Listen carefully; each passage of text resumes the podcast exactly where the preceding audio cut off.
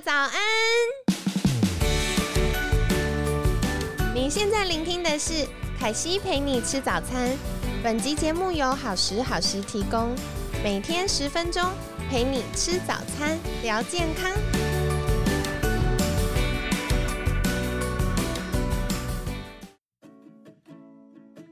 嗨，欢迎来到凯西陪你吃早餐，我是你的健康管理师凯西。这礼拜呢，非常的特别，就是会有凯西陪你们一整个礼拜。因为呢，嗯，凯西在八月份为大家安排的是关于肾上腺疲劳相关的主题。那我们邀请了来宾们来分享了不同的舒压，或者是训练，或者是包含像，嗯，叶北辰智商心理师。呃，在智商这方面，怎么样可以协助我们更顺畅的去调整压力？可是关于肾上腺疲劳到底是什么？然后它又是如何影响着我们？就是凯西希望用这一周的时间来跟你分享，所以我们一起来试试看这样的形式。那也欢迎在这一周，就是可以。评分就是在评论区那边留下你的感想，或者是 email，或者是到粉专私讯，告诉凯西你喜不喜欢这样的新形式呢？或者是有任何想要进一步了解的主题，或者是相关的健康知识，也欢迎跟我说哟。那首先一样，一开始。我们要来介绍来宾的部分，就是凯西真的非常非常的开心，透过凯西陪你吃早餐这个 podcast 的节目，我们陆续增加了在南韩的朋友，还有在美国的朋友、加拿大的朋友，以及增加了就是包含在呃香港啊、新加坡、马来西亚，还有好多好多国家的听众们。然后哦，对我们最远还有到澳洲，已经跨足南半球。凯西真的觉得非常开心，就是透过这个 podcast 的节目，可以跟大家做一些健康上的交流。那也希望透过每一次来宾们的分享，让我们可以一起朝着健康前进。嗯，因为有一些听众可能不是那么熟悉凯西的工作或者是我的背景，所以在这边我就简单介绍一下喽。凯西的工作是健康管理师。嗯，我觉得健康管理师对我来说是一个非常有趣的角色和定位。怎么说呢？比如说像我们都知道，医师、护理师，或者是物理治疗师、营养师等等。都是属于医疗专业人员。那再来，我们常听到的像瑜伽的老师啊、皮拉提斯的老师啊，或者是运动教练呐，他也是我们在健康产业的专家们。那健康管理师的角色就比较像是一个专家跟专家之间的桥梁，然后让呃，比如说我们的客户或者学员。在需要不同协助的时候，可以比较顺畅的转介。那再来的话，就是，呃，我觉得健康管理师这个角色也像是不同的专家们和学员或客户中间的翻译机，因为有的时候专家们在表达一些健康上的概念，会用一些专有名词，可能不是我们大众所熟悉的。或者是在表达一些呃健康上的议题啊，希望我们做到的健康管理方向或者医嘱的时候，跟我们日常忙碌的生活会有一些落差。比如说，常常就会听到学生跟凯西说：“医生说这个就是压力太大造成的呀。”那希望我可以多休息，可是我又要工作，又要照顾家里，然后还跟长辈同住。所以真的非常非常的忙，那也有很多的妈妈们或者是爸爸们就会说：“哎，现疫情期间，小孩都在家的时候，就需要夫妻一起去协调工作和照顾小朋友的分工。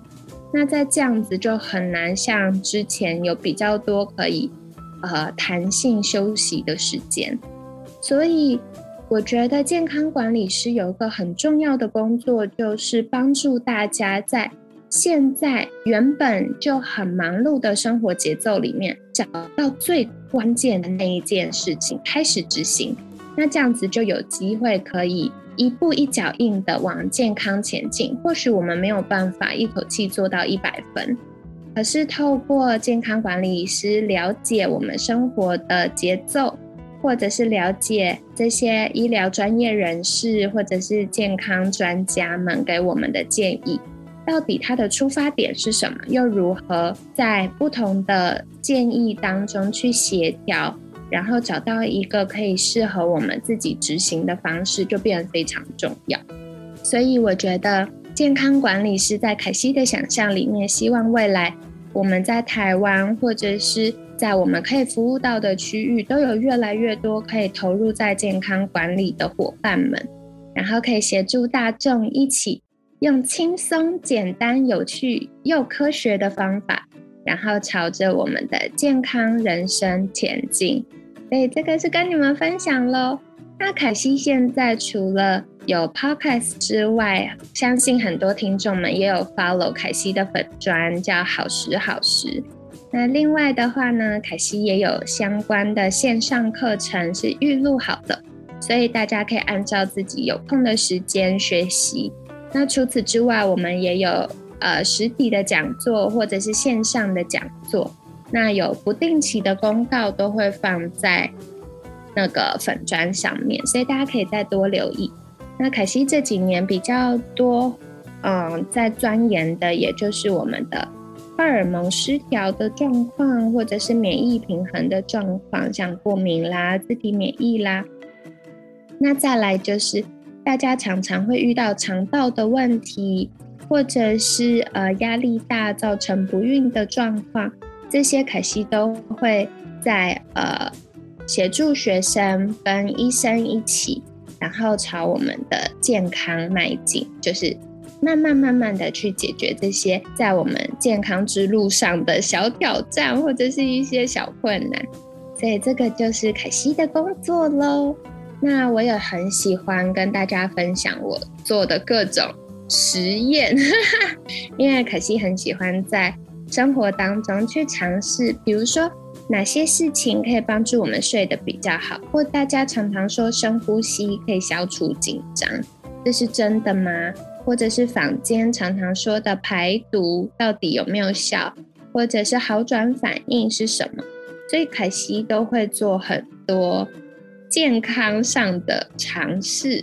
那如果大家也有一些相关的研究，或者是你有好奇的地方，也欢迎在私信凯西，凯西很乐意跟你交流哟。首先，也要在星期一的时候跟你们分享，就是为什么凯西整个八月份会想分享肾上腺疲劳，因为我觉得，呃，现在大家的生活真的很辛苦。自从我们发明了电灯之后，我们清醒的时间越来越长，以及越来越往后延。